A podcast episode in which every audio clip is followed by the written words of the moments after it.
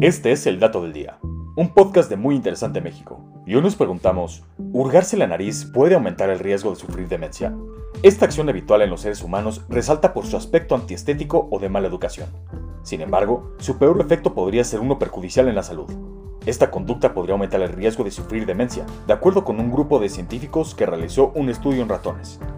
Investigadores de la Universidad de Griffith en Australia hicieron pruebas con la bacteria Chlamydia pneumoniae. Este microorganismo causa neumonía en los humanos y se ha localizado en la mayoría de los cerebros de personas que sufren demencia tardía.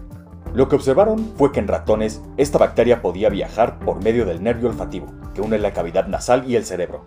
Cuando el epitelio nasal, que es el tejido que se encuentra en el techo de esa cavidad, se dañaba, las infecciones del nervio olfativo empeoraban. En este punto entra el asunto de la demencia, los cerebros de los ratones presentaban más concentración de proteína beta-amiloide, que se libera en respuesta a las infecciones. Los cerebros de las personas que presentan la enfermedad de Alzheimer suelen contener niveles significativamente elevados de placas de beta-amiloide. Cuando nos metemos el dedo en la nariz y hurgamos en su interior, podemos dañar los tejidos internos, que son protectores. Así se facilita la entrada de bacterias al organismo. Los especialistas también se sorprendieron por la rapidez con la que la bacteria llegó al cerebro de los ratones. La infección tuvo lugar en un lapso de 24 a 72 horas. Parece ser que la nariz actúa como una vía de acceso para que virus y bacterias lleguen al cerebro rápidamente. A pesar de estos hallazgos, se desconoce si los efectos serían los mismos en ratones que en humanos.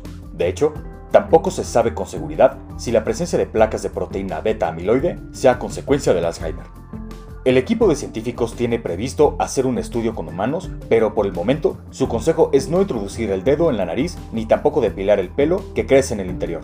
Esto para reducir el riesgo de dañar el tejido nasal, que protege ante la entrada de microorganismos. Y este fue el dato del día.